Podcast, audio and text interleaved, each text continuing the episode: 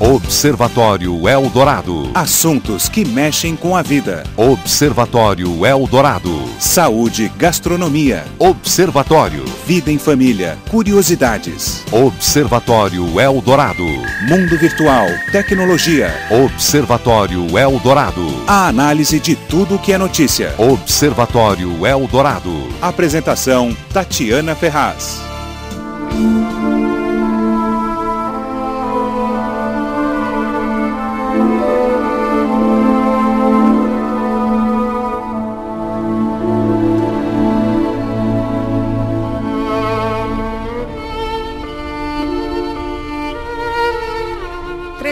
Oito minutos. Boa tarde para você que acompanha o Observatório Eldorado, nesta tarde de 27 de janeiro de 2005. Há exatamente 60 anos, tropas do exército russo libertavam o campo de concentração de Auschwitz, na Polônia. Era o fim do pesadelo que dizimou cerca de 6 milhões de pessoas. Uma guerra paralela àquela desencadeada por países que pretendiam a supremacia mundial. Na Alemanha da década de 30, uma filosofia vinda de um ódio quase inexplicável era pregada nas cabeças de jovens e adultos, a de que a raça ariana seria superior às outras e que homossexuais, ciganos, negros, principalmente judeus, representavam raças inferiores e, consequentemente, uma ameaça. Começava a perseguição. Pouco a pouco, os judeus perdiam a identidade, a física, a moral e espiritual. Tiveram os bens confiscados, perderam o direito de trabalhar. Nos passaportes, uma letra J bem grande. No peito ou no braço direito, uma enorme estrela de Davi para diferenciá-los do resto dos habitantes. A intenção era eliminar por completo toda uma raça, um povo, uma religião. Obrigados a abandonar suas casas, os judeus ficaram confinados em guetos. Sem trabalho, água ou comida, morriam de doenças, fome, frio, maus tratos, torturas e fuzilamentos. Eram homens, mulheres e crianças condenados a uma morte lenta. Até que, percebendo que perderia a guerra para os aliados, Hitler ordena a solução final. O significado? Criar verdadeiras máquinas de matar, os campos de extermínio. Auschwitz, o mais famoso. Famílias inteiras eram transportadas em trens de carga, condenados a horas de viagens rumo ao ponto final. Muitos morriam pelo caminho.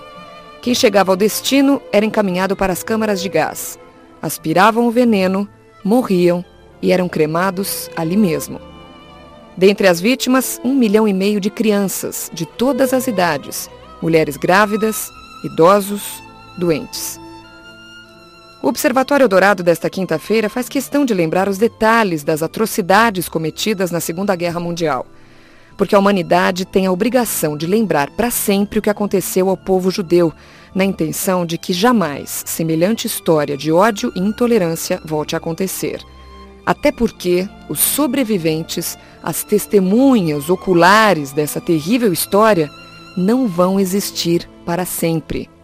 Quem resistiu ao sadismo da Alemanha nazista tem feito de tudo para deixar vivo para sempre na memória o relato do que um dia foi feito por homens, um dia o que homens foram capazes de fazer. Nós do Observatório, respeitando a memória dos judeus vítimas do massacre, queremos fazer a nossa parte. Trazemos hoje aos estúdios um sobrevivente do Holocausto, o polonês naturalizado brasileiro Ben Abraham, que passou pelo gueto e pelos campos de concentração, salvando-se por milagre. Desde então, dedica a vida a contar a sua história. A professora de História da USP, Maria Luísa Tussi Carneiro, contextualiza o Holocausto e o ódio nazista frente aos objetivos da guerra e Anita Pincos, do Centro da Cultura Judaica de São Paulo e representante da Fundação Shoah no Brasil, aquela fundada por Steven Spielberg, representa a comunidade instalada em nossa cidade. Observatório Dourado, os assuntos que mexem com a vida. Hoje, um assunto que acabou com milhões de vida. Uma delas estará aqui para contar a história. Até às 5 da tarde, ligue e participe. Participe do Observatório Eldorado. Envie perguntas e comentários pelo telefone 3858-4686 ou então pelo e-mail observatório@radioeldorado.com.br. Você está no Observatório Eldorado.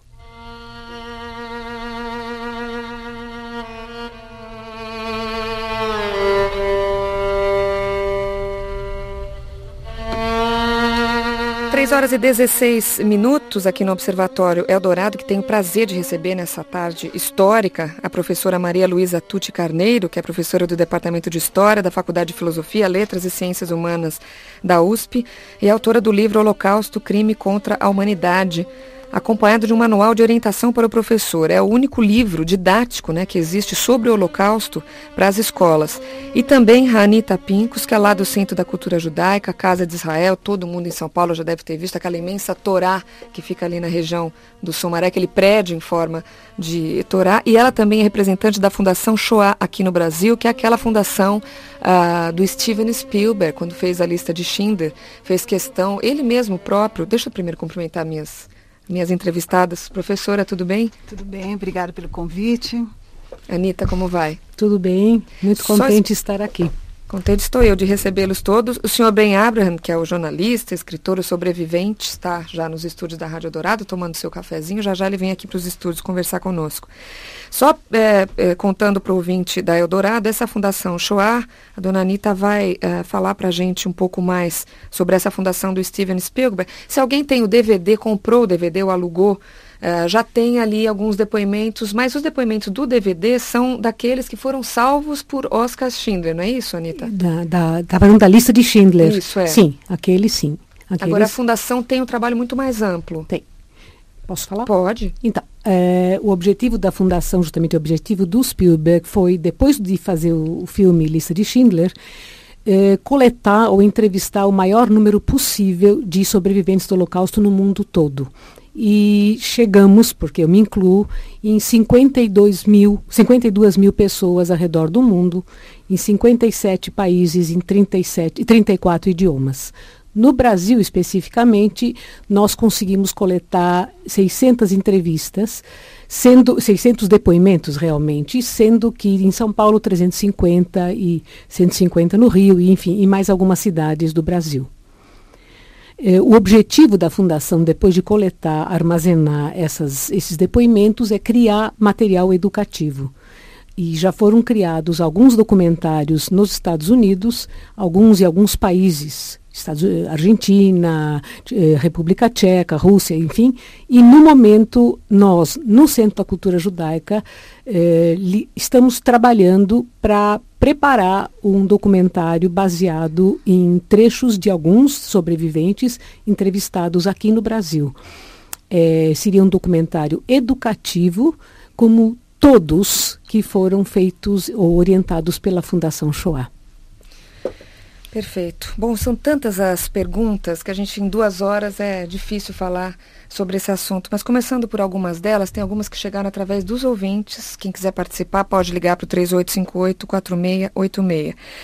Mas, professora Maria Luísa, é, lendo um pouco sobre a Segunda Guerra Mundial e lendo sobre o Holocausto, a gente dá a impressão que são duas guerras diferentes. Afinal de contas, qual era o objetivo? Aquela política dos nazistas, quando chegaram ao poder, de subestimar aquelas raças, essa sensação de exterminar. Porque a gente sente que existe um objetivo de guerra e um outro que também era trabalhoso, entre aspas, que era eliminar da face da terra milhões de pessoas. Era de fato uma guerra à parte, eram dois objetivos. Quando é que eles se cruzavam? O objetivo da guerra e da, da eliminação dos judeus? Bem, eu acho que nós temos que pensar todas essas questões interligadas. Né? O Holocausto, em primeiro lugar, nós temos que uh, tentar fazer uma retrospectiva, quer dizer, ele não se inicia com a Segunda Guerra Mundial, uhum. ele é um fenômeno anterior, e eu quero lembrar um fenômeno único na história, quer dizer, um genocídio que, uh, inclusive, costuma-se muito falar indescritível, quer dizer, em termos, não há palavras que alcancem realmente a dimensão do que foi o Holocausto. E, e, eu gostaria de datar o Holocausto a partir de 1933 até o final uh, da Segunda Guerra Mundial. Quer dizer, o que, que você vai ter? Você tem um processo iniciado a partir da ascensão do Hitler, mas é um processo que uh, tem, vamos dizer, a sua gênese, eu estou pensando aqui no processo de eliminação, a questão do extermínio da solução final, quer dizer, um processo que tem as suas raízes no século XIX. Então, nós não podemos uh, atribuir somente a Hitler a questão do antissemitismo. Então, uhum. toda, todo esse pensamento né, antissemita, ele tem as suas raízes no século XIX, ele adentra ao século XX, e uh, lembrar então que o primeiro campo de concentração uh, já é instalado em 1933 e a partir daí você tem uma série de leis que vão cada vez mais rebaixando os judeus enquanto cidadão, enquanto raça. Né? E finalmente com a invasão da Polônia e o início da Segunda Guerra Mundial é que esse processo de extermínio é acelerado e uh, essa questão vai estar diretamente ligada, aí acho que vem a tua pergunta com relação à guerra, a conquista desse espaço vital da qual os nazistas vão então empreender uma, uma frente uh, forte em direção a leste, uh, acarretando, por outro lado, um, vamos dizer, um processo inverso, que é a fuga dos judeus em direção ao oeste uhum. inclusive em direção ao Brasil, Estados Unidos e, e vários outros países aqui da América. Então nós não, pod não podemos apenas pensar o Holocausto no momento da Segunda Guerra Mundial. Quer dizer, é um processo muito mais amplo e cujas consequências nós podemos, uh, vamos dizer, uh, repensar até os dias de hoje. Então, eu uhum. acho que essa data da, da libertação do campo de Auschwitz é realmente um momento importante para uma reflexão sobre esse século XX, cuja primeira metade, nós, nós uh, nos referimos assim, é um momento sombrio né, e realmente de vergonha uh, para a civilização uh, de uma forma geral. Né? É um retrocesso, vamos dizer assim. É verdade. Bom, queria fazer uma pergunta, na verdade é uma incompreensão pessoal. Na verdade, isso tudo é muito incompreensível, né? Mas como é que a gente pode? A gente tem alguns fatos até contemporâneos, né? A gente tem é, tribos brigando na África, a gente tem problemas é, religiosos, né? Na própria, a gente tem guerra civil, que também faz parte da intolerância, do racismo, enfim, daquele ódio pregado naquela pessoa desde que ela nasce, né? Uma criança que desde pequena é educada, uh, que, sabendo que aquele ali é o inimigo e tem que, ter, tem que ser exterminado. Agora, no caso da Alemanha, da década de 30, uh, eh, ou na, mesmo na Polônia, como se faz para, de uma hora para outra, convencer uma criança ou um adolescente que aquela pessoa que está sentada ao seu lado, na cadeira, na sala de aula, que até outro dia brincava com você nos finais de semana, que dividia tudo com você, é uma raça inferior e que tem que ser exterminada? E como esse povo conseguiu ser convencido disso?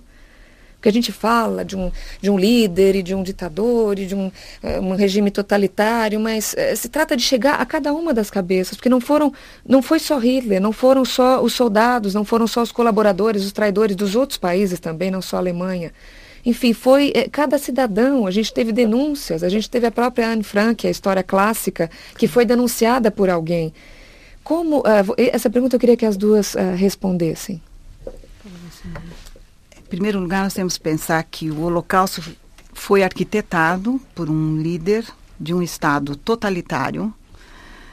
E esse Estado totalitário, uh, ele vai estar instrumentalizado para uh, propagar um pensamento antissemita sistemático através de livros didáticos, através do rádio, você vai ter uma produção muito grande de filmes. Então, o cinema teve um, vamos dizer, uma interferência muito grande na formação de uma opinião pública contrária à existência dos judeus. Por outro lado, e aqui eu acho que é uma questão para ser levado muito em consideração e principalmente hoje, o papel que os intelectuais e os médicos tiveram nesse processo todo nós vamos ter uh, intelectuais a serviço do Terceiro Reich, fornecendo informações, preparando estudos que pudessem legitimar essa inferioridade atribuída aos judeus, enquanto uma raça inferior, e a partir daí você tem verbas que foram liberadas pelo Estado nazista para financiar pesquisas. E aí você vai ter médicos a serviço desse Estado fazendo experiências e participando de estudos em conjunto com grande institu grandes instituições alemãs. E são exatamente esses estudos é que vão subsidiar as acusações que, por seu lado, se completam com essa propaganda intensa contra, não apenas contra judeus, isso eu queria uhum, lembrar, uhum. também contra ciganos, contra negros, e há também aqui um discurso uh, com uma incidência muito grande contra os comunistas. Uhum, né? Testemunhas de Jeová. Testemunhas de Jeová, não podemos também nos esquecer desse grupo. E então é essa propaganda e ao mesmo tempo um processo educacional intensivo que vai formar a opinião pública e também vai formar os colaboracionistas, ou, como disse um, um historiador bastante reconhecido hoje na história do Holocausto, Goldhagen, sobre os carrascos de Hitler, né, que são uh, aqueles que colaboraram de livre e espontânea vontade, né, não porque foram obrigados a, uhum. né, uh, mas que colaboraram para a morte de, desses milhões de judeus. Né? E, e eu queria ressaltar, quer dizer, ainda hoje a educação então é muito importante, né? Daí a necessidade de introduzirmos nas escolas o tema do Holocausto, colocar em discussão a questão do antissemitismo enquanto um perigo para a civilização atual, não apenas uh, não foi apenas um fato do passado, né? E aqui o intelectual, assim como no passado, ele tem um papel muito importante na formação das nossas crianças, né? Uh, quer dizer, nós tanto podemos formar homens bons, como podemos também formar monstros, uhum. né? E então é nesse sentido que na Alemanha nazista e depois nos, vamos dizer assim, nos outros países satélites que vão sendo invadidos à medida que os alemães caminham em direção a leste, também esses países colaboracionistas vão o quê? Re, reavivar aquele pensamento antissemita que já existia, uhum. né? e isso vai ser retomado e aplicado em termos legais. Né? Quer dizer, não foi de uma hora para outra, não. como eu imaginava. Quer dizer, você Quer dizer, tem um momento, tempo. lógico, uhum. que vai ser propício, né? e é nesse sentido que você tem a ignorância, é, muitas pessoas foram envolvidas por falsas acusações que eram feitas aos judeus. Acreditava-se nisso, né, nessas teorias. E a imprensa tem aqui um papel importante, como uhum. tem hoje. Né? Eu queria até ressaltar o papel que a mídia tem hoje na propagação de um pensamento antissemita que aparece muito, uh, vamos dizer assim, mascarado de um, de um antisionismo. Né? Mas é o mesmo velho antissemitismo que persiste. Uhum. Né? E acho que esse momento hoje é importante exatamente para nós repensarmos essa volta de um antissemitismo em outros momentos, sobre outros ângulos, uhum. né? mas que levou a que levou à morte de milhões de judeus. Anitta. Uhum. Como eu acho que essa eu tenho a impressão que essa pergunta uhum. foi suficientemente respondida uhum. pela Maria Luísa. Eu chamo ela de Maria Luísa porque ela é minha amiga. Uhum. Tá? Eu só queria fazer alguns comentários. Eh, eu assisti a eh, cerimônia na, na uma da, como é que chama? Assembleia Geral da ONU, uhum. que foi uhum. feita essa semana. Uhum. E depois essa semana eu... nós tivemos várias manifestações, né? Várias. A mais importante delas hoje. Justamente. E depois do Kofi Annan, que falou, eh, me impressionou muito ouvir o Elie Wiesel, que é prêmio Nobel, ele é sobrevivente, ele é escritor, ele é professor. E ele disse algumas coisas que me ficaram muito marcadas. Primeiro que nem todas as vítimas foram judeus, uhum. mas todos os judeus foram vítimas. Quer dizer, isso é uma grande verdade. E será que o mundo vai aprender? Porque ele se refere não só à parte judaica, mas sim a todas as minorias que acabam sendo perseguidas eh, e, enfim, atacadas de alguma forma. Agora, o que aconteceu com, vou dizer os judeus, mas todos que foram vítimas do nazismo, não foi só, se é que a gente pode falar só, o extermínio, que foi a parte final, mas sim a humilhação, a fome, a sede, as doenças é, enfim, tudo o que aconteceu com eles e até o final, até o extermínio de muitíssimos e graças a Deus a sobrevivência de alguns, uhum. para justamente nos contarem o que aconteceu, que são realmente, como você já tinha falado, os, as testemunhas oculares. E nas entrevistas que, vamos dizer, eu conduzi ou que nós coordenamos, o que muito me emocionava sempre era, me emocionou, vamos dizer, é, como essas pessoas tiveram força para se reerguer depois de não serem mais nada, de serem trapos e conseguirem fazer família, porque nós entrevistávamos a pessoa e a família e conseguirem levar a vida em frente. Então, isso me deu uma lição de vida. Muitas vezes eu digo, quando alguém fala, eu não aguento de fome, eu digo, aguenta sim. A gente aguenta. E hoje, assistindo essa cerimônia de, em Auschwitz, com a celebração, vamos dizer, celebração, lembrando os 60 anos da, da libertação, uma neve, um frio, um gelo, mas todo mundo muito bem agasalhado, obviamente, graças a Deus, me lembrei quando eles nos contavam, os sobreviventes, que eles tinham que ficar horas a fio ao relento para a contagem, chamada de Tzel Appel, e vestindo ou quase nada ou nada e com fome e com sede e com cansaço e tudo aquilo mais. Então foram dois, foram um contraste muito grande que me emocionou, talvez às vezes mais do que os relatos que a gente acaba ouvindo, enfim, e vai catalogando na cabeça. Uhum. Anita Pincos, também a professora Maria Luísa Tucci Carneiro, da USP, Observatório Especial, lembrando, relembrando os 60 anos hoje da libertação do campo de extermínio de Auschwitz. Muitas perguntas chegando pelo 3858-4686. Tomara que dê tempo de responder a todas elas. Nós vamos para um rápido intervalo, voltamos já. Você está no Observatório Eldorado.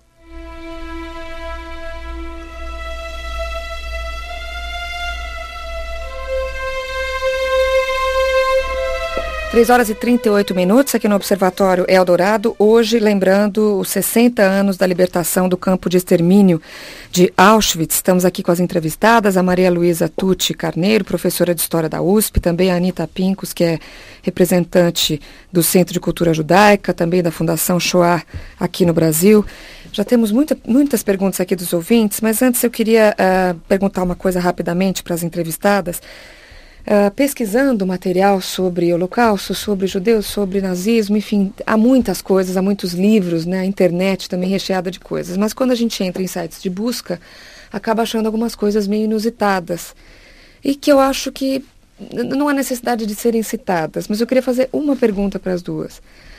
Ainda hoje, existe a necessidade ou a intenção dos judeus de se, ainda de se provar que o Holocausto existiu? Eu acho que sim, porque existe a necessidade dos revisionistas de dizer que ele não existiu e que ele e, e negar exatamente o Holocausto. Então, eu acho que essa necessidade existe e deve existir por muito tempo, porque é, de que maneira ele, os judeus ou todos os outros podem é, mencionar isso é através de testemunhos, através de depoimentos e, obviamente, através de livros dos intelectuais que já foram citados aqui. Mas há necessidade, sim, não tem dúvida. Eu acho que esquecer jamais. Esquecer jamais, mas é, o que eu quero dizer não está mais do que provado professora? Será que não é o tempo de pensar na educação, de lembrar sempre, mas uhum. é, para que gastar energias em se provar uma coisa que é reconhecida por, por chefes de Estado, pela própria Alemanha, enfim, professora? Eu acho que existem silêncios propositais da história, existem certos temas tabus, né, sobre os quais se evita falar, principalmente na questão que se refere ao genocídio e no tema do Holocausto, que foi um fenômeno único, né? quer dizer, nem todos os países uh, aceitam ter responsabilidade sobre esse que foi um crime contra a humanidade. Então, esse lado da história é, vamos dizer, uma história que procura se ocultar, procura se cada vez falar menos, exatamente para não assumir responsabilidades. Então, até alguns anos atrás, os livros didáticos na Alemanha evitavam colocar no seu conteúdo uh, reflexões ou informações que mostrasse uh, o que foi realmente o nazismo e a Uh, e o Holocausto. Né? Aqui mesmo no Brasil, se você consultar os livros didáticos, você vai ver que há uma omissão por parte dos autores sobre esse fato, assim como você tem, vamos dizer, num movimento contrário, uh, afirmações negacionistas por parte de grupos não só neonazistas, mas de partidos políticos tanto de esquerda como de direita. Né? Hoje nós temos um movimento internacional e com um discurso antissemita muito forte, herdado, vamos dizer, de, de, desse início do século XX, da primeira metade do século XX, e é exatamente com isso que nós temos que nos preocupar enquanto educadores. Então, cada vez mais nós temos que insistir na abertura de arquivos que ainda continuam confidenciais.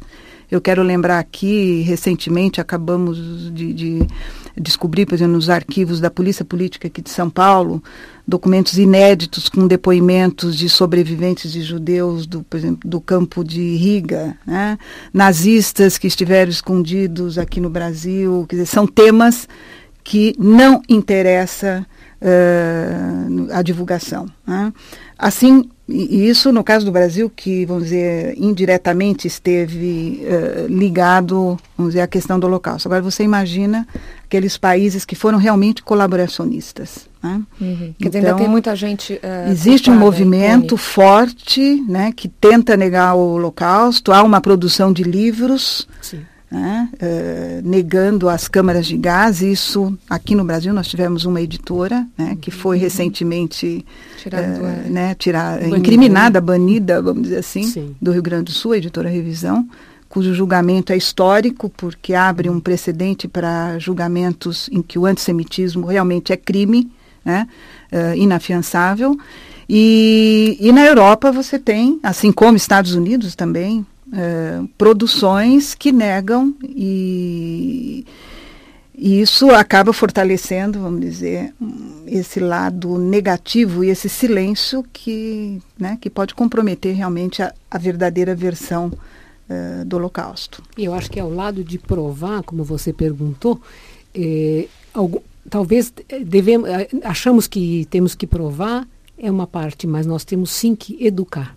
Eu acho que essa é a missão das pessoas que trabalham com esse assunto, educar as gerações atuais e as futuras gerações nesse sentido, não só contra os judeus, porque também não foram só judeus que foram mortos. Eh, mas sim contra esse tipo de atitude e essa indústria de morte que foi o Holocausto. Tá certo? Foi diferente de outros genocídios, não menosprezando nenhum deles, mas foi uma indústria de morte de uma maneira, enfim, uma maneira inacreditável. Uhum. Vocês temem que, bom, enfim, nós temos aqui hoje o senhor Ben Abraham, que vai falar daqui a pouco. Na época em que ele teve preso, teve na mão, nas mãos dos nazistas, ele sobreviveu justamente, a Anitta estava contando, porque era jovem, era forte e fez os trabalhos forçados. Então, era jovem, tinha, enfim, 17 é, anos, é, uma coisa assim, saiu pelo que eu li. 19.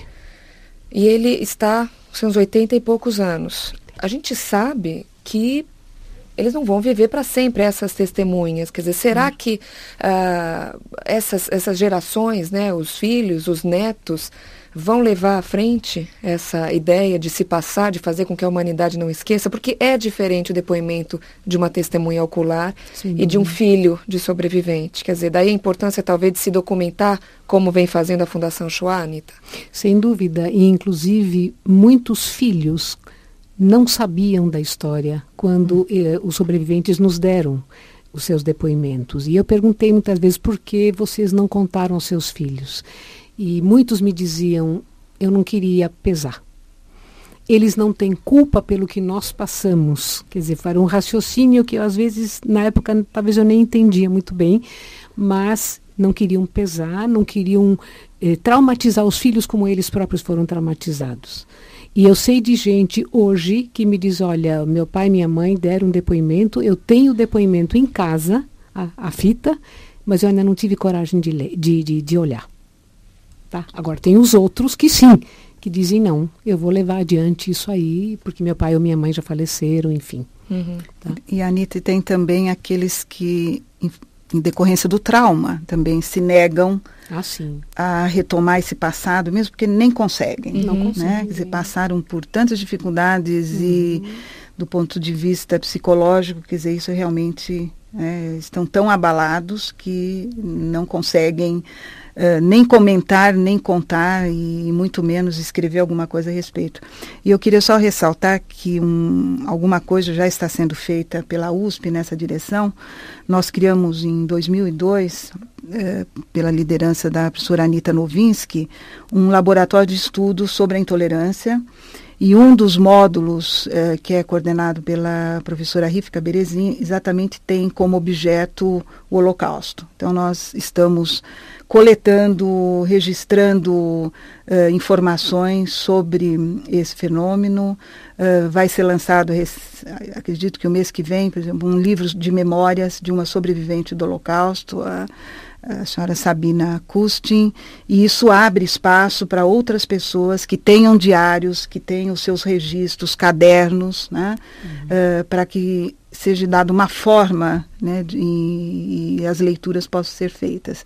Então, o Laboratório de Intolerância, que está sediado então, na USP, mantém um programa de estudos com cursos, não apenas sobre o Holocausto, mas literatura relacionada ao tema, e sobre a imigração desses refugiados que, que vieram para o Brasil, sobre a política antissemita do próprio governo brasileiro e também sobre a Alemanha nazista e essa parte relacionada com a questão das memórias. Né? Então é muito importante que publicações venham uhum. realmente a circular para que se pra possa perpetuar, né? né? reafirmar essa questão. Bom, vamos para as perguntas. Aqui respondendo rapidamente, não sei se vai dar para responder a todas. José Almir Miron de Diadema, uh, queria que vocês falassem sobre um grupo conhecido como Triângulos Roxos, que também é era perseguido por Hitler. É, triângulo roxo é, foi o triângulo usado pelos prisioneiros, justamente testemunhas de Jeová, que foi mencionado agora há pouco. E porque todos os prisioneiros usavam um triângulo para ser identificados. E eu não me lembro de cabeça de todas as cores, mas tinha o triângulo verde, tinha o triângulo vermelho, o amarelo que era dos judeus e os, os roxos que do, da Testemunha de Jeová. E eles foram conhecidos como os triângulos roxos. Uhum. O Observatório vai para mais um rápido intervalo, já já voltamos com o especial 60 anos da libertação de Auschwitz. Até já.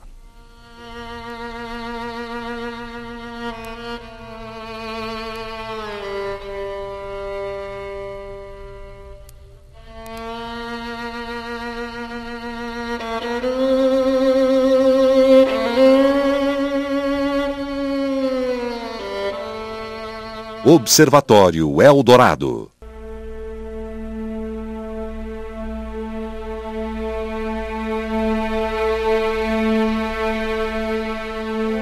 Três horas e 53 minutos, de volta com o Observatório Eldorado, de volta aqui a pergunta dos ouvintes, que chega, uh, as perguntas chegam pelo 3858-4686. Uh, o Ismael Lopes de Menes de Santo André quer saber se os entrevistados, se as entrevistadas, no caso, conhecem o romance Brigadeiro Frederico, que conta como começou a invasão nazista na Polônia. Eu não. Especificamente não. não. Sabem muito sobre a invasão nazista na Polônia, muito, mas não mas especificamente, não especificamente esse livro. Esse livro Emílio Seixas, de Mogi das Cruzes. Como foi dividido o número de mortos no Holocausto, professora? Bem, nós Uh, podemos pensar o número de mortos, num total hoje, fala assim, 6 milhões aproximadamente de judeus. Queria lembrar aqui que, além dos judeus, nós tivemos ciganos. Só no campo de Auschwitz, Birkenau, nós tivemos cerca de 20.943 ciganos que, no momento da chegada do Exército Vermelho, vários deles foram deslocados para outros, assim como os judeus também, para outros uh, locais. Uh, acredita que sobreviveram só de Auschwitz-Birkenau, que é o, o, campo de concentração, o número 2, como se diz, uh, eh, 17.482 ciganos. E de Auschwitz, calcula-se, desse campo de concentração 2, de Birkenau, cerca de 1 milhão e 500 mil, fala-se até em 2 milhões de judeus mortos nesse campo. Aí você vai tendo Um milhão e meio de crianças Mas não só distribuído, em Auschwitz, não foi é só em distribuído, é, É, no Estou total. pensando aqui, em função até da data de hoje, né? Uhum. Professora, até abrindo um parênteses, é. nós tentamos até o contato com ah, uma família de ciganos da Iugoslávia, que teve a família também dizimada, e a pessoa não quis comparecer, deve estar escutando o programa agora, porque só de falar com o tele, no- ao telefone com a Luciana Freitas, que é a nossa produtora, se emocionou demais, tem problemas de coração e tudo. E até queria falar em nome deles, porque a gente fala no extermínio né, dos 6 milhões de judeus, mas os judeus eram muito mais numerosos. A gente pode dizer que a população de ciganos foi praticamente dizimada, porque sobraram Foi. muito. é, é, A representatividade né, do- dos ciganos era muito menor e foram muitos Foram mortos muitos, também. pois né? é. Apenas em, Muitos. em Auschwitz II, por exemplo, você tem 20 mil em termos de proporção, né? 21 mil, vamos tentar arredondar. E, quer dizer, é uma proporção grande. Uhum. né? Agora, eh, eu acho que é importante ressaltar que as teorias racistas que foram produzidas, principalmente na Alemanha, eh, existiam naquela época eh, livros específicos tentando comprovar que os ciganos faziam parte dessas raças inferiores, né? Assim como os judeus e os negros. Então havia uma produção relacionando agora com aquela questão da propaganda e também da educação, quer dizer, circulava eh, eh, circulavam dados inclusive aqui a estatística tinha um papel muito importante no terceiro Reich, quer dizer, apresentavam-se em exposições iconográficas, que eram, aliás, muito didáticas, eh, dados procurando comprovar a inferioridade tanto de ciganos como também eh, de judeus. Né? Eh, então, a- essa questão dos números eu acho importante ressaltar, né? quer dizer, não apenas judeus, mas também ciganos, e um grande número de eh, Testemunhas. né? testemunhos de Jeová e também políticos, presos Sim. Presos políticos, né? muito. Quer dizer, não podemos esquecer, E os mas o número homossexuais maior até, presos né, políticos Homossexuais. e homossexuais. Homossexuais também, mas não era assim um número... né? Sim, né? imagino. É, mas os homossexuais usavam o triângulo rosa Uhum, e, se não me engano, os políticos, presos políticos, o verde. uhum. É que eu estou tentando lembrar Das cores. das cores. Eu é. só queria lembrar, houve um, tem uma ação muito significativa que quando o Exército Vermelho ele entra exatamente na, na- no território, vamos dizer assim, de Auschwitz, eh, eles acabam recolhendo uma documentação muito importante que eh, essa documentação ficou conhecida posteriormente como os livros da morte. Eram os registros com nomes, números, né, inclusive aqueles números que depois os judeus eh, Foram tatuados, foram né? tatuados, né, como uma identificação no lugar do nome, que eu acho que é um outro fator também para ser lembrado, quer dizer, perde-se tudo, né? Quer dizer, a, a pessoa chega, né? per- per- chega a perder a identidade, né, de, de enquanto cidadão e enquanto eh, indivíduo, né? E esses livros, eles foram eh, salvos, vamos dizer, pelo recuperados pelo Exército Vermelho, levados para a União Soviética. Em 1991 é que eles foram divulgados. A partir daí é que realmente eh, se teve assim uma contabilidade, vamos dizer, da do que realmente aconteceu em Auschwitz II, principalmente. Não, e, e né? inclusive todo, tudo que nós temos de fotos sobre o Holocausto foi, foto- foi tudo fotografado pelos próprios nazistas que documentaram tudo, jamais imaginando que eles perderiam a guerra. E com isso eles nos dão muito material para comprovar isso. É a preocupação de um Estado totalitário, Totalitário, sistemático, né? preocupado com esse projeto, que é um projeto étnico e político, que, que vamos dizer, o ponto final era realmente a, o extermínio né, das raças inferiores. Uhum. Observatório Eldorado.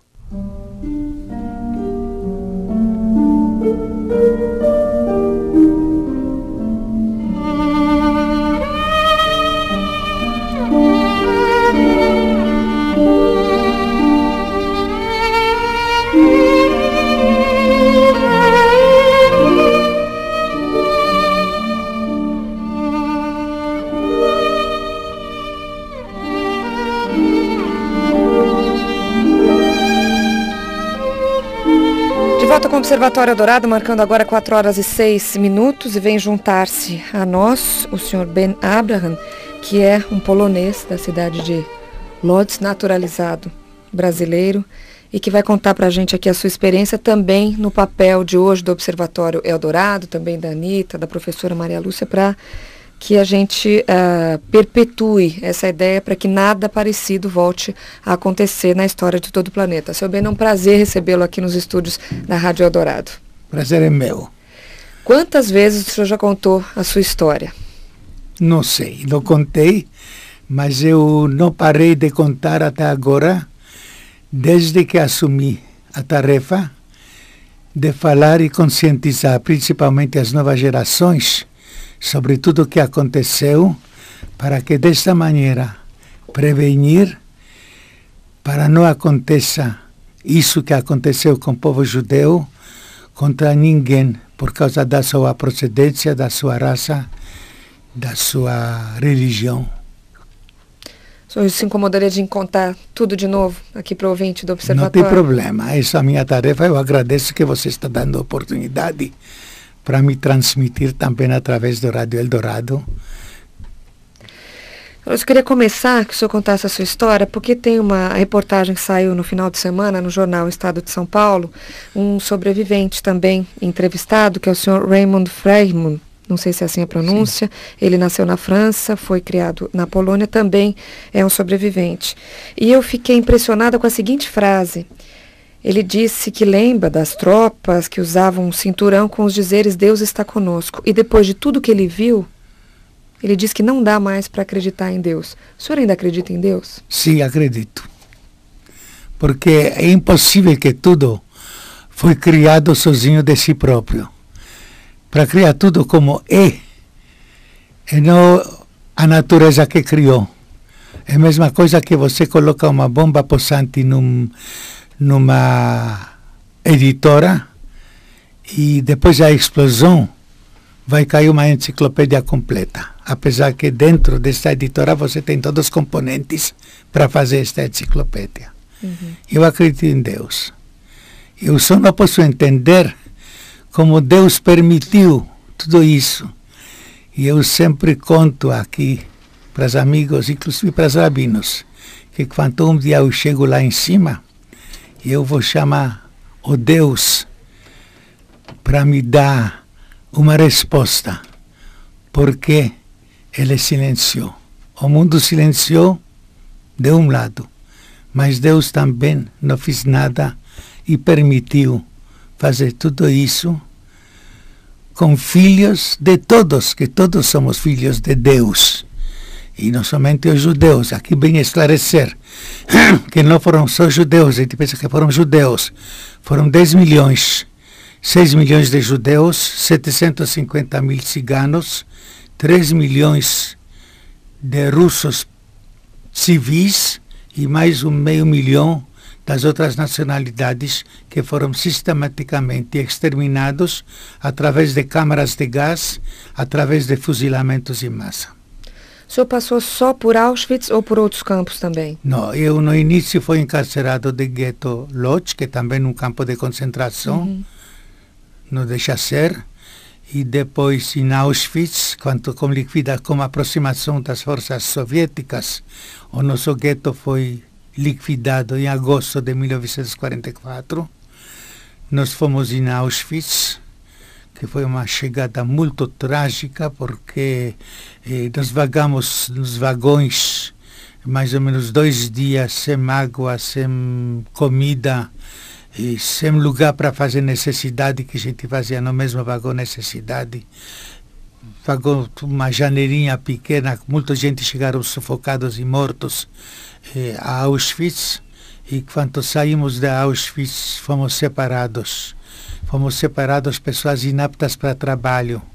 Isso é, crianças, velhos, inválidos, mulheres grávidas, mulheres com crianças que foram mandados diretamente a câmaras de gás. Ou nós outros, homens separados e mulheres separados, passamos na frente uma comissão, em aspas, médica, no meu, no meu caso encabeçada pelo próprio Mengele, que só mexendo o dedão à esquerda ou à direita, enviava as pessoas ou para câmaras de gás ou para trabalhos forçados. Depois, Auschwitz, nós ficamos lá cercado. Eu fiquei mais ou menos duas semanas, outros mais ou menos. E foi um campo transitório em Birkenau, onde chegavam diretores das fábricas da Alemanha, compravam os prisioneiros como escravos para trabalho escravo em suas indústrias. E eu fui mandado para Brunswick, onde trabalhei como mecânico das operatrizes na fábrica de caminhões pesados. Fiquei lá também na, trabalhando lá até março. E março, outra vez com aproximação, já não nas forças soviéticas, mas forças aliadas, os campos foram evacuados, Alemanha adentro. É uma coisa mais curiosa de todos, não curiosa, trágica e outra mais trágica, que nós chegamos, quando fomos evacuados do campo de Wattenstadt eh, para campo de Neugamme, em Hamburgo, nós chegamos com 10 minutos de atraso. Por quê? O que chama 10 minutos de atraso? 10 minutos antes foram fechadas as docas de submarinos, onde foram afogados todos os prisioneiros de lá. E nós chegamos atrasados. Depois o nosso vagão vagava uma distância de mais uns 200 quilômetros até campo de Ravensbrück, mais ou menos uma semana nos caminhões abertos, e com chuva, chuvisco, era primavera, ainda início da primavera, e nesse vagão fomos aglomerados também cerca de 80, 90 pessoas, e chegamos com vida mais ou menos 12 a 15 pessoas. Nos dormimos entre os corpos dos mortos, nos cobrimos com eles por causa de fome e assim chegamos em Ravensbrück. Depois em Ravensbrück fomos para o campo de Ludwiglust, onde foi libertado. Sr. Benabran, essa história é enfim, chocante como todas, né, de todos os sobreviventes, enfim, mas isso é bom que a gente sempre escute para que não seja esquecido jamais, né, que esses depoimentos sejam de fato eternizados. Agora, uh, lendo sobre essas barbaridades, a primeira coisa que vem à cabeça das pessoas que estão aqui, bem alimentadas, enfim, no quentinho, né, vivendo uma vida absolutamente normal, é como algumas pessoas e alguns sobreviventes ou onde encontravam forças para querer viver? Eu não posso falar dos outros, eu posso falar de mim. Quando eu vi o fogo com fumaça negra chorando do chaminé de Auschwitz, quando senti nas minhas narinas o cheiro da carne queimada, quando presenciei fuzilamentos em massa, enforcamentos coletivos, quando vi estas atrocidades, quanto esfomeado, perambulava pelo campo, esfarapado e alquebrado, jurei a mim próprio que caso Deus permita me sober a guerra, contarei ao mundo meu testemunho e no tudo que presenciei, para que desta maneira prevenir e não permitir que as mesmas atrocidades e injustiças se repitam contra quem quer que seja. E pode ser que por causa desta promessa Deus me poupou. Aqui outra vez estou falando sobre Deus. É verdade. Como era a alimentação do senhor nessa época? O senhor chegou a que peso corporal? Eu, quando a guerra terminou, eu pesava 28 quilos, com tuberculose dupla, escorbute, disenteria com sangue. E sobrevivi provavelmente mais um dia eu não conseguia. Eu só levava as forças para sobreviver, porque eu imaginava datas, datas imaginárias. Eu, por exemplo, colocava 31 de dezembro de 1944 vou ser libertado. E eu fiquei contando contagem regressiva até dezembro. Próxima data foi dia 21 de março início de primavera que vou ser libertado, contava regressivamente. Terceira última data foi 1 de dezembro, de maio de 1945, dia do trabalho. E nesse dia, esta noite, foi libertado. Que durasse mais um dia, não sobrevivia. Daqui a pouco o bem vai contar como foi essa libertação. O observatório vai para um rápido intervalo, 4 e 16, voltamos já. Você está no Observatório Eldorado.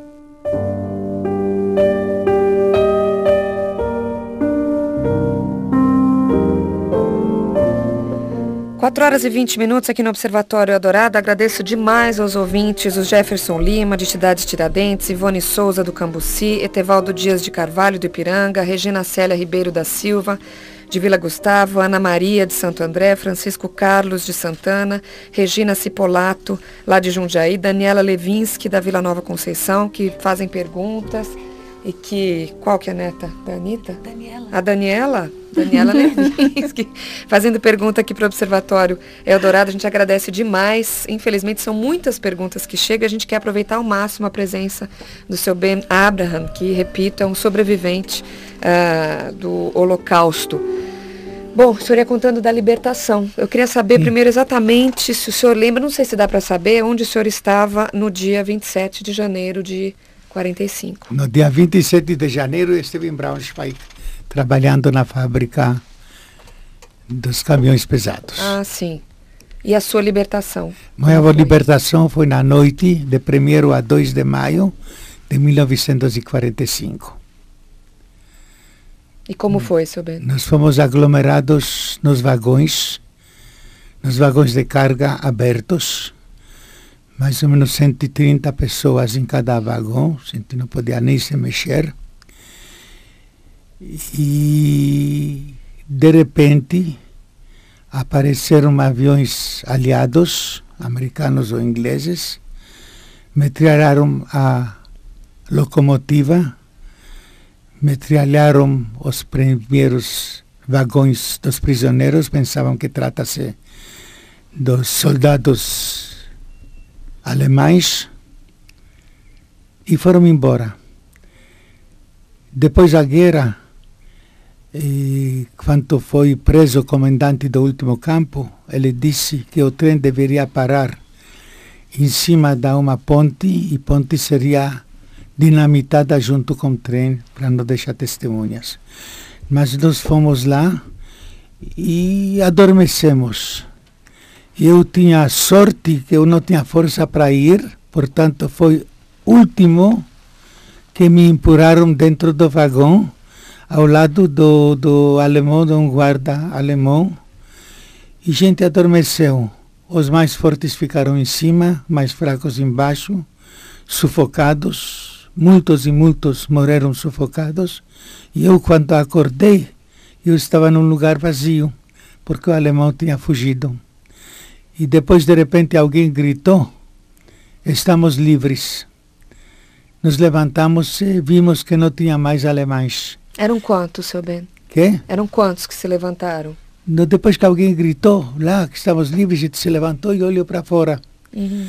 E vimos lá os tanques americanos de longe. E todos se jubilavam, gritavam. Os russos, os poloneses, os ucranianos, os gregos, mas nós judeus não. Nós chorávamos, chorávamos de todos os nossos entes queridos, de todos os nossos próximos que não tiveram a mesma sorte que nós de sobreviver à guerra. Este foi o dia da minha libertação. Ah, uma vez ah, visitando a exposição de Anne Frank que aconteceu lá no Centro de Cultura Judaica. Aliás, as entrevistadas, a professora Maria Luísa e a Anitta, continuam Sim. por aqui, mas é que o silêncio está total para a gente ouvir o depoimento do Ben. E a gente dizia que até nós tivemos o, o reconhecimento de chefes de Estado, o perdão da Sim. Alemanha, que sente parte da Sim. culpa, e o próprio, uh, uh, a própria Alemanha diz que nós já estamos na terceira geração de alemães e que não se pode atribuir a culpa a eles. Agora, por tudo que o senhor passou, uh, é inevitável sentir um ódio? Para mim, ódio é desconhecido. Eu não estou sentindo ódio. Eu estou querendo somente justiça. Porque ódio não resolve nada. Quando eu ajudei também para identificar os nazistas para levar eles, não para matar eles, só para levar eles às varas de tribunais, para que o mundo ouve da boca deles o tudo o que aconteceu. Principalmente quando levantam suas vozes, querendo desmentir o Holocausto, aqui no Rio Grande do Sul. Querendo glorificar Hitler. é bom para o mundo ficar ouvindo deles o que aconteceu e que justiça se encarrega do resto, o que acontece.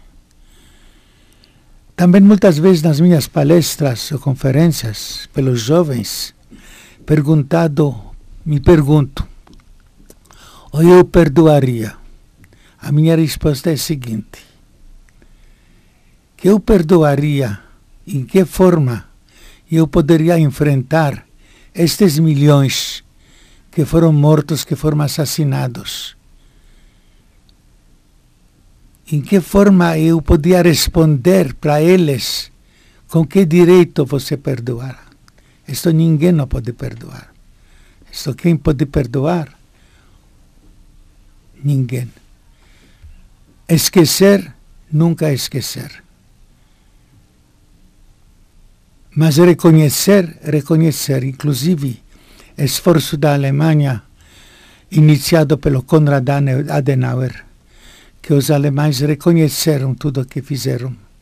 E todos os dirigentes alemães, iniciado por Konrad Adenauer, Helmut Kohl, Helmut Schmidt, atual Schroeder e os outros, Weizsäcker, estão pedindo desculpa em nome do povo alemão pelas atrocidades que cometeram.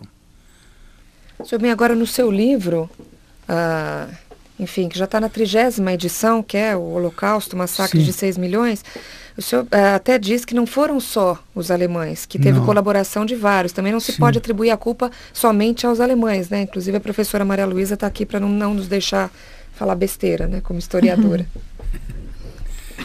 a culpa não foram só os alemães.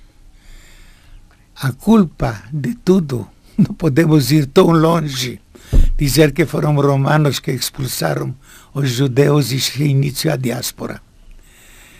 A culpa foi do mundo, a culpa do mundo inteiro, principalmente indo mais longe, quando os crematórios ardiam dia e noite quando câmaras de gás funcionavam a todo vapor, quando os trens levavam os judeus aos campos de extermínio de Maidan e Treblinka e Auschwitz. Nem um tronco ferroviário foi bombardeado, nem um crematório, nem, nem um crematório não caiu uma bomba, as bombas aliadas permitindo ao Hitler fazer a sua macabra tarefa. Me perguntam por quê e para quê. Para mim a resposta é única. Que Hitler estava fazendo o trabalho sujo que outros desejavam, mas não tiveram coragem de executar. Mas isto só foi possível antes da existência do Estado de Israel. Naquela época, os judeus não tiveram sua pátria eram só vivendo à mercê dos dirigentes dos países onde foram usados como bode expiatório para todas as suas frustrações, colocando sempre a culpa nos judeus. A culpa foi da Igreja Católica Romana, que era a maior latifundária, que ficava explorando os, os camponeses que trabalhavam para ele o trabalho escravo durante seis dias por semana e um dia só para eles para desviar a atenção deles, procuravam colocar culpa para alguém, para judeus que crucificaram Hitler, que crucificaram Cristo, que isso não aconteceu porque quem crucificou foram os romanos. Mas não interessa. Mas, se o Estado de Israel existisse naquela época, não aconteceria o Holocausto. Hitler no início não visava o extermínio dos judeus ele visava ser livre dos judeus, mas portas do mundo inteiro, inclusive do Brasil, estavam fechadas para os judeus. Judeus não tiveram aonde ir, não tiveram aonde fugir. O balão de ensaio de Hitler foi a noite de cristal, Kristallnacht. Ele quis ver a ação do mundo.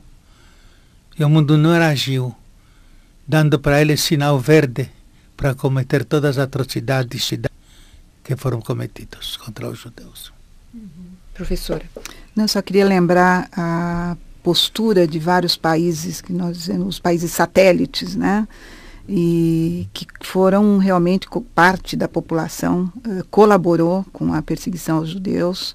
Queria lembrar aqui o papel da Áustria, da, da Hungria, da Romênia, quer dizer, e outros tantos, né, da própria França, né, e, e também de países latino-americanos, como o Benabran está falando, que fecharam suas portas. Né. O próprio Brasil tem aqui uma dívida, vamos dizer, com relação às vítimas do Holocausto, eh, quando, a partir de 1937, durante o governo Vargas, eh, foram aprovadas circulares secretas que persistiram até 1947. Em pleno governo Dutra, nós ainda tínhamos uh, circulares proibindo a concessão de vistos àqueles que eram sobreviventes do Holocausto. Né? Foi o caso do pai da Anitta. Exatamente. Que era judeu-alemão né? e foi impedido de vir para o Brasil, acabou indo para outro país da América Latina. Sim. Então eu acho que essa questão do colaboracionismo e ao mesmo tempo também dos grupos de resistência é uma história ainda para ser revista, para ser pesquisada, investigada. Né? Eu acho que os historiadores aqui têm um papel muito importante, assim como os sobreviventes para nos darem dicas e né, indica indicações, por exemplo, de, de certos, certas questões que poderiam aqui uh, ser revistas. Né? Eu acho que há muito ainda, apesar de tudo que já se escreveu sobre o Holocausto, acho que há muita coisa ainda, principalmente nessa questão do colaboracionismo. Né? E ainda mais uma coisa. Os alemães executaram tarefa porque recebiam ordens os poloneses, ucranianos, lituanos, letuanos, romenos faziam isto por prazer, de matar judeus. Uhum.